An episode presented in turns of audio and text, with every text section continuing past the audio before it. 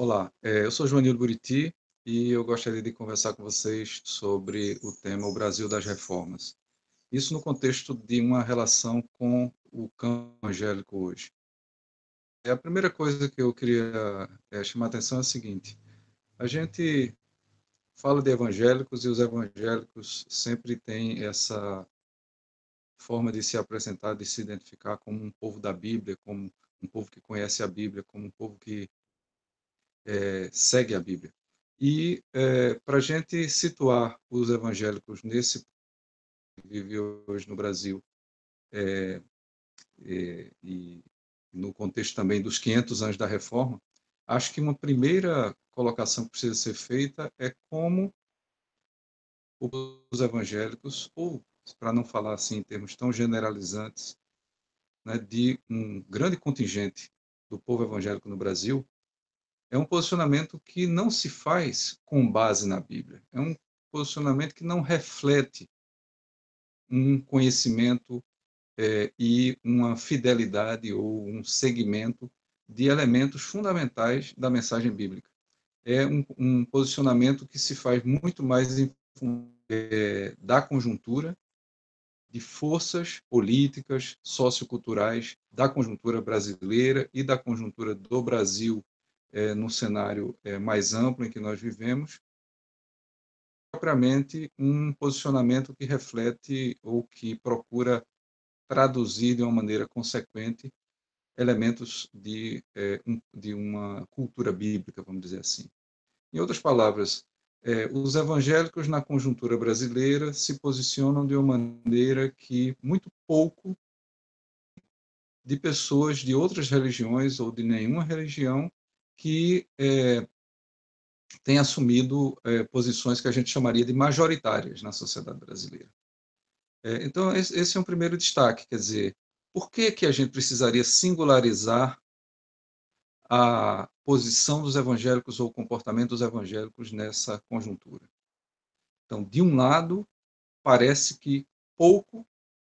distingue o que os evangélicos dizem e o que os evangélicos fazem em relação à conjuntura brasileira do que pessoas de outras religiões ou de nenhuma religião situadas no mesmo campo majoritário da sociedade hoje fazem e dizem. É, no entanto, dizer isso é, pode, é, dizer, pode significar, seja tentar isentar os evangélicos de qualquer é, responsabilidade do que dizem e pelo que fazem nesse momento, ou também pode significar tentar torná-los é, não indiferentes, mas é, eu quero dizer, tentar torná-los não significativos para essa conjuntura. Eu acho que nenhuma das duas coisas é uma forma correta de, é, de pensar essa presença evangélica na conjuntura brasileira. Nós não podemos isentá-los de responsabilidades, porque há evidências suficientes de que ah, se a gente tomar a, a, conjuntura como essa conjuntura dos anos do, de 2015 para cá, ou aquilo que a gente poderia chamar a conjuntura do impeachment, ou mais precisamente, como eu preferiria dizer, a conjuntura do golpe, há uma clara responsabilidade é, dessa desse campo que a gente chama de os evangélicos no Brasil. É, e, no entanto, é, a gente não pode, por outro lado, simplesmente tornar essa presença, essa influência ou, ou, ou esses posicionamentos é, desimportantes, não significativos, como se eles, é, na verdade, apenas estivessem engrossando um caldo de uma coisa é, maior e que não, não necessita dessa presença evangélica para é, acontecer. Então, eu acho que a, a forma como, desde os primeiros momentos em que o processo de impeachment começou a transitar é, dentro do Congresso Nacional, até o momento em que a formação desse governo de exceção ilegítimo é, começou a acontecer é, no é, contexto brasileiro, a presença de certos segmentos do campo evangélico é, ou hipotecou, em nome dos evangélicos, um apoio a esse processo e à formação desse governo. E, nesse sentido, não apenas houve espaço que foi assegurado para uma espécie de representação desses grupos ou desse, desse contingente evangélico uh, no, no, né, na, na armação, na configuração desse novo cenário político brasileiro, e, de outro lado, é, há uma série de medidas ou uma série de posicionamentos começaram a ser tomados, se claramente do novo cenário, tanto institucionalmente, legalmente, como é, do ponto de vista do, da cultura pública, do debate público, é, e que foram trazendo um pouco a marca desse, é, desse perfil evangélico no, no, na conjuntura brasileira. Tem se caracterizado não apenas como a gente nos últimos anos vinha insistindo bastante, quando eu digo a gente, um grande contingente de pessoas que tem acompanhado, observado, analisado, interagido com esse campo evangélico. Né? Ah, não os posicionamentos tradicionais referentes a questões de ordem moral, como a defesa da família, é, a defesa da moralidade tradicional cristã, heterossexual, é, arcal, etc. Mas nessa nova conjuntura pós-2015, nós começamos também a perceber os posicionamentos dessa elite é, política e dessa elite parlamentar evangélica é, se traduzindo em várias áreas da vida governamental e da vida pública do país. Assim, é, nós temos visto a, uma participação da bancada evangélica na votação de todos os de todas as mudanças que o novo governo tem tentado e sacramentar por meio de, de reformas legais, inclusive constitucionais. Então, ele tem contado com um peso é, de uma bancada que não apenas se traduz em termos do número de parlamentares propriamente ou estritamente evangélicos, mas em termos de uma influência que essa bancada evangélica, se a gente pensar, por exemplo, na Frente Parlamentar Evangélica, que reúne mais de 200 parlamentares, ou tem a, a assinatura de mais de 200 parlamentares no Congresso Nacional, ela, nesse sentido, pode, em alguns casos, ela tem tido uma influência maior do que o número de parlamentares evangélicos que é, a gente encontra no Congresso. É, um outro aspecto dessa presença significativa dos evangélicos no é, cenário político tem sido a composição de é, esferas de governo em ministérios, inclusive no primeiro escalão do governo Temer, é, mas também ocupando diretorias, ocupando a coordenação de áreas dentro de organizações públicas, na grande maioria dos casos, com uma atuação marcadamente alinhada com é, a, a orientação do atual governo. E, nesse sentido, traduzindo em miúdos, essa marcadamente alinhada significa alinhada com o processo de é, de desconstitucionalização dos direitos sociais, incluindo os direitos trabalhistas, mas até mesmo os direitos civis de determinados segmentos da sociedade, da população, né? como, por exemplo, pensar na, nas tentativas de é, desfazer é, conquistas da comunidade indígena brasileira né, que foram duramente conseguidas ao longo de muitos anos, décadas de organização, mobilização, pressão sobre o Estado brasileiro. É, nós temos visto um impacto muito grande de, desse conservadorismo evangélico. Nós temos visto no campo do meio ambiente é, mudanças no sentido de liberar a exploração é, dos recursos ambientais de forma des, é, desregulada, de forma ah, inteiramente livre aos grandes interesses e aos pequenos interesses é, que não tem nenhum compromisso com a sustentabilidade, não tem nenhum compromisso com a justiça ambiental para as comunidades que vivem nas áreas que estão sendo exploradas. Visto a incidência dessa presença evangélica, é, no caso recentíssimo da aprovação de uma portaria do Ministério do Trabalho, ocupado por um representante desse campo evangélico, tirando tantas das proteções que haviam sido é, construídas em relação ao trabalho abusivo, aquilo que a gente chama de trabalho escravo no sentido contemporâneo, internacionalmente reconhecido como tal. Em outras palavras, não é apenas uma presença indireta, é uma presença direta de alinhamento com um processo pelo qual o governo brasileiro é, no afã de realizar reformas é, sob, a alegação, sob a alegação de uma da necessidade de realinhar o país, de retirar o país da crise financeira é, em que ele é, se encontrou é, nos últimos anos, ou entrou nos últimos anos,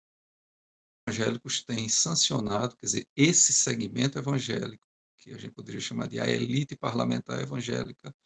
e, e, e, e por ela entendendo também um, um, um, lideranças que têm conseguido espaço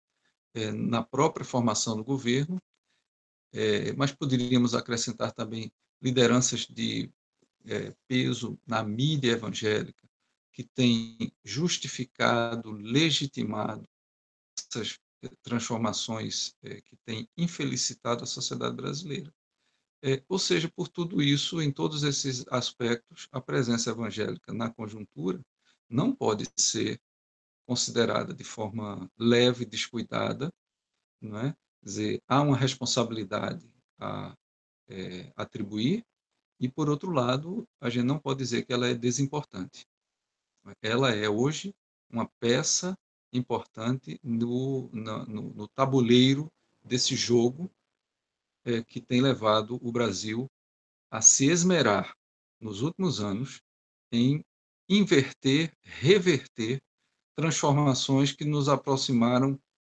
da ideia de uma sociedade justa, de uma sociedade plural, de uma sociedade comprometida com a dignidade básica dos seus cidadãos e cidadãs, com uma sociedade comprometida em fazer justiça agrudicamente foram tratados com menosprezo, com violência e com exploração. Então, muito complicado nessa conjuntura falar do, uh, da, da presença evangélica. Naturalmente, nós não podemos, como no início eu me corrigi, né, como, como, ao dizer que a gente não poderia continuar falando assim dos evangélicos sem qualificações, nós não podemos imaginar que se trate dos evangélicos no sentido de todos os evangélicos. Nunca foi isso, né? nunca foi assim. E o fato de que nós estamos nesse é, momento é, uma, fazendo uma reflexão junto com outras pessoas ligadas ao campo evangélico brasileiro, é, que são uma reflexão que é marcada por uma voz crítica, por uma voz é, reflexiva e por uma voz comprometida com transformações profundas no, no sentido de fazer avançar a justiça, o pluralismo é, e a dignidade é, no, no contexto brasileiro, a gente tem que admitir que essa sociedade, é, que esse campo evangélico se insere na sociedade brasileira de uma forma também é, diversificada, heterogênea. Ver e ouvir o posicionamento de pessoas né? a gente tem que admitir que essa, essa, esse contraponto evangélico não é feito por uma maioria mobilizada, mas há indicativos em algumas pesquisas que começam a ser divulgadas de que esse alinhamento é, tão automático e massivo que a direita evangélica é, acredita ter com o conjunto da comunidade evangélica ele não é automático, ele não é estável, é permanente. Há indicativos que mostram como, por exemplo, há um grande segmento do, é, da, do povo evangélico que não se sente, não se vê representado na é, não se vê representado na, na, na representação política dos evangélicos, não se vê representado na voz das grandes personalidades midiáticas que querem interpretar a vontade e a voz dos evangélicos,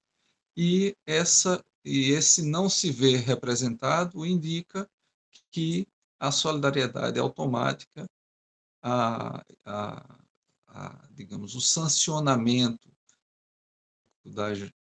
tomadas de posição que estão acontecendo por, por parte dessa elite não é algo que a gente possa continuar esperando que vá acontecer é, é, contínua e indefinidamente. Né? Já há sinais de que é, dentro do povo, dentro do, do, do campo evangélico no Brasil, inconformismo com essa, é, esse alinhamento tão sem reservas dos setores mais reacionários, mais conservadores do mundo evangélico, com um que é um dos mais reacionários e mais conservadores governos que o Brasil viu em décadas, né? isso limite da paciência das pessoas em é, deixarem acontecer sem gritarem, sem ficarem em pé, sem se posicionarem em contrário. Então, eu acredito que há, uns, há sinais de que dura também uma certa pluralidade de posições do campo evangélico é, começa a se afirmar e se desassociar desse campo, desse discurso que quer fazer a, a presença evangélica eh, no Brasil alinhar-se inteiramente com a ordem pós-golpe, com a, os temas altamente conservadores, não apenas no campo da moral, como tradicionalmente era o caso com os evangélicos, mas também com o campo dos interesses econômicos, regressivos que estão prevalecendo no contexto brasileiro, é uma espécie de neoliberalismo ultrafundamentalista, né, que não quer negociar mais absolutamente nada da sua agenda com a, a, os setores na sociedade que não se veem é, minimamente comprometidos, alinhados com essa é, sanha de desregulamentação, de privatização é que esse novo discurso do liberalismo conservador traz para dentro do cenário brasileiro, é, instrumentalizando é, é, e participando ativamente da, é, da articulação desse governo é, completamente desmoralizado, menos de 3% de aprovação popular,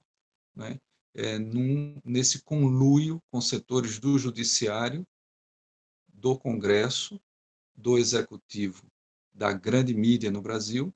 e esse segmento evangélico, é, que eu estou chamando de elite parlamentar evangélica e seus associados, hoje é parte dessa engrenagem. Ah, por outro lado, é preciso também dizer que nesse, nesse campo do que seria um, um dissenso evangélico, nós vemos é, sinais população, enfim, que levam até mesmo o aparente monolitismo da elite parlamentar evangélica a manifestar sinais de, uh, de brechas, de, é, enfim, fissuras. Né? Por exemplo, nesse último momento em que, pela segunda vez, o corrupto presidente do Brasil foi é, impedido pelo Congresso de ser processado é, por alegações de corrupção que foram mais do que documentadas, né, é, usando um certo formalismo legal como justificativa, é, que pretende adiar apenas o processo é, para que continuar contando com a impotência desse presidente e assim fazer avançar ainda mais a agenda da desregulamentação e da privatização, se nós formos observar o posicionamento dos parlamentares, o, houve já uma divisão bastante significativa. É, é, se nós contar, não contarmos os ausentes né, dentro da no, no, Congresso, contam como sim, né, ao, a tentativa de livrar Temer das, é, das acusações, ou pelo menos de que o processo fosse aberto é, contra ele, essa uh, se nós retirarmos os votos é, contabilizados por ausência,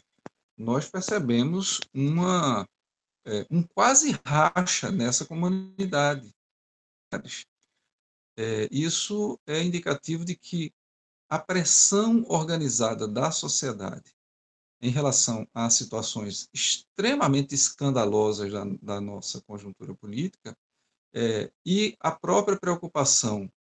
com a sua reeleição no pleito do próximo ano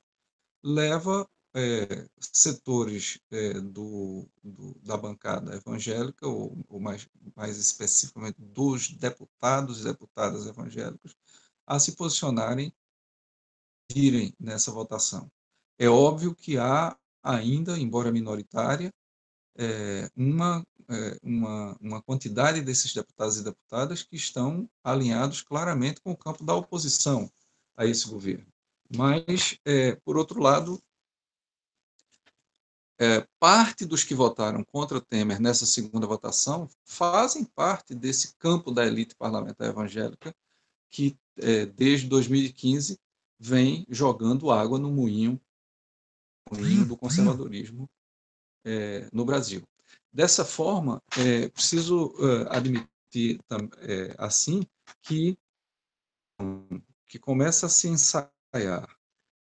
interior do campo evangélico através das mídias alternativas, através do posicionamento minimamente sensato de algumas lideranças e, uh, e através da própria sociedade mobilizada, organizada, isso tem é, o potencial pode garantir, mas um indicativo foi essa última votação, tem o potencial de forçar é, parte dessa bancada a assumir posições, é, se não dos interesses e das demandas populares, pelo menos evitem que a regressão uh, seja mai, maior ainda, seja pior ainda. Um, então, Vale, vale é, ressaltar, vale salientar, então, nesse, nesse contexto, que a gente tem algumas indicações de que uh, a voz dissidente campo, no campo evangélico brasileiro começa a se fazer ouvir e o efeito da publicidade, que hoje é, é difícil de ocultar, né? é, de atos contrários a, ao que representou a construção da, do perfil da identidade dos evangélicos no Brasil até os anos 80, né? atos que desabonam, que envergonham e que indignam né? a, a setores importantes desse, desse contingente leira começam de fato a surtir o efeito de de levantar suspeitas, de levantar questionamentos que a gente percebe é, nas mídias sociais, a gente percebe já na própria mídia evangélica e, obviamente, a gente percebe é, no, na voz de, uh, de, lideranças de movimentos sociais, nas, na, uh, em certos setores da mídia mais tradicional. Isso aponta para uma possibilidade de que outras vozes de dentro do campo evangélico possam começar a ser ouvidas audível de uma maneira mais articulada nessa conjuntura. Eu acho que isso é algo que a gente não deve minimizar é, e não deve ignorar. Um, uh, um outro ponto que eu acho é, relevante e pertinente é, nesse, nessa conjuntura é que, para além do discurso evangélico propriamente dito, quer dizer, para além da participação desses setores do campo evangélico no, uh, no, na movimentação dessa conjuntura política no interior do parlamento, no interior do governo, é, no contexto dos estados, dos municípios, etc., onde esses processos têm. Há elementos muito preocupantes no Brasil das reformas que é, nós não podemos eh, continuar, digamos, é, apenas identificando, mas precisamos, de fato, começar a encontrar formas de pôr a boca no trombone. Alguns desses desdobramentos, eles apontam para a radicalização da, de, uma, de uma atitude de censura à liberdade de pensamento, à liberdade de expressão, como se para combater os inimigos dessa coligação, dessa coalizão conservadora que manda no país hoje, fosse necessário silenciar é, e reprimir as expressões de dissenso de onde quer que elas venham. Claramente, uma característica do fascismo, historicamente, nas experiências é, da Europa do, da primeira metade do século XX, não apenas da Europa alemã, mas também da Europa espanhola e portuguesa, onde a conexão com a dimensão é, religiosa a gente veria nos casos, não entanto o caso alemão, mas no caso italiano. É, no caso alemão, a gente sabe do alinhamento que houve é, da, da igreja evangélica com o nazismo, e no caso da Espanha e de Portugal, a gente sabe da, do alinhamento fortíssimo que houve é, entre a Igreja Católica, ou a direita católica, e os regimes de Franco e de Salazar. É, essa tentativa, por exemplo, de, de proscrever da arte como se ela estivesse dando espaço para um, uma, uma perda de controle da moralidade na sociedade, a arte estivesse se transformando numa espécie de, de é, é, solvente dos valores morais da sociedade, é uma característica fortíssima, visível, é, do que foi observado na conjuntura que levou à emergência do, nazi, do nazifascismo na, é, na Europa. Uma outra característica é criação de bodes expiatórios são, se tornam figuras públicas da ameaça, do medo, do, do desprezo, da abjeção e, portanto, contra elas se torna autorizado fazer o que quiser, cometer atos de violência, fazer de conta que a lei não existe é, e, eventualmente, atacar fisicamente inclusive levando à morte. Nós já temos casos no Brasil dos últimos três anos em que essas coisas aconteceram contra estudantes, contra negros, contra gays, e é, nos episódios do, da exposição queer e da outra exposição no Museu é, Paulista, no Museu de, de, de no MASP, é, onde a questão do nu voltou a ser uma espécie de elemento de pânico moral para os observadores da sociedade, o que a gente tem visto nesses casos é a criação de figuras da abjeção, figuras da é, degenerescência, figuras da é, que se tornam os bodes expiatórios numa conjuntura em que as medidas que vão sendo anunciadas a cada dia, o comportamento é, digamos, no mínimo culposo de setores importantes do judiciário no Brasil, estão acontecendo debaixo das, dos nossos narizes e é, isso tem sido ocultado, dissimulado é, por, por essa insistência uh, anti-arte, anti-liberdade de expressão e liberdade de pensamento, acumulam já em vários casos altamente preocupantes no cenário brasileiro dos últimos, é, dos últimos é, meses e semanas. Esse é um aspecto que atribuir especificamente aos evangélicos, mas é, que faz parte da mesma conjuntura e que se liga ao fato de que as reformas é, que têm sido uh, aprovadas no Brasil estão se dando em uma conjuntura na qual tem sido sistematicamente violada, ignorada ou reinterpretada a conveniência de juízes, magistrados, procuradores e frequentemente aplicada no seu rigor contra os dissidentes, contra os que são considerados inimigos do regime que se desenhou e que se montou é, de 2015 para cá.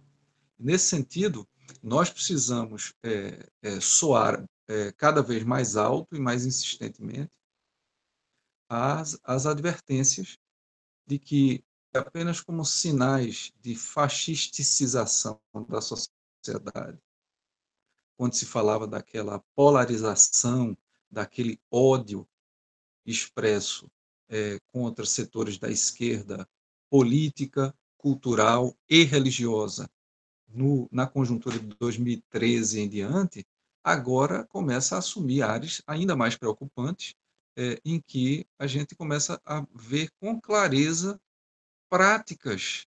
que historicamente fizeram parte da conjuntura é, pré-totalitária dos anos 30 e 40 é, na Europa, se tornando moeda corrente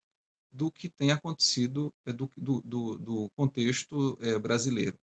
Então, eu gostaria de concluir fazendo esse, essa é, repassagem né, pela é, trajetória dos últimos anos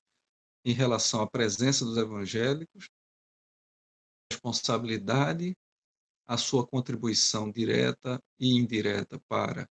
o status é, quo que nós temos hoje,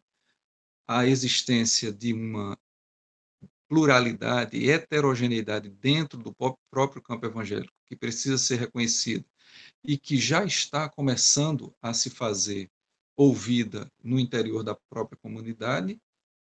e já era ouvida fora da comunidade, nos, é, nos, no, no, contexto mais amplo das, da oposição a esse governo é, no Brasil hoje, e, ao mesmo tempo, ressaltar a existência dessa presença e participação evangélica com sinais preocupantes de que as agressões contra a lei, de que as agressões contra os direitos é, civis, inclusive, na sociedade brasileira, começam a conformar um quadro bastante preocupante de é, tendências de fascistização na sociedade brasileira muito além da mera conflitividade que a gente identificava há alguns anos atrás. Então, esse é um momento realmente de, é, ao mesmo tempo, insistirmos, persistirmos nos elementos altamente regressivos que a conjuntura atual coloca para o campo, é, para a sociedade, para o campo evangélico no Brasil, ao mesmo tempo em que indicamos a existência de alguns sinais é, sendo esse mesmo é, um deles, a possibilidade de que a gente faça essa reflexão a partir de um, um contexto é, como é o do projeto do, do Festival Reimaginar, e com certeza é, identificamos a existência de setores dentro do campo evangélico hoje que já não mais deixar acontecer ou se penitenciam pela sua pouca voz ou pela sua impotência em mudar a situação, se diz a botar a boca no trombone a fazer barulho e a expressar claramente o seu dissenso. Afinal de contas, forma de 500 anos da reforma, o mínimo que se pode esperar de protestantes capazes e corajosos o suficiente para fazer ouvir a sua voz de dissenso.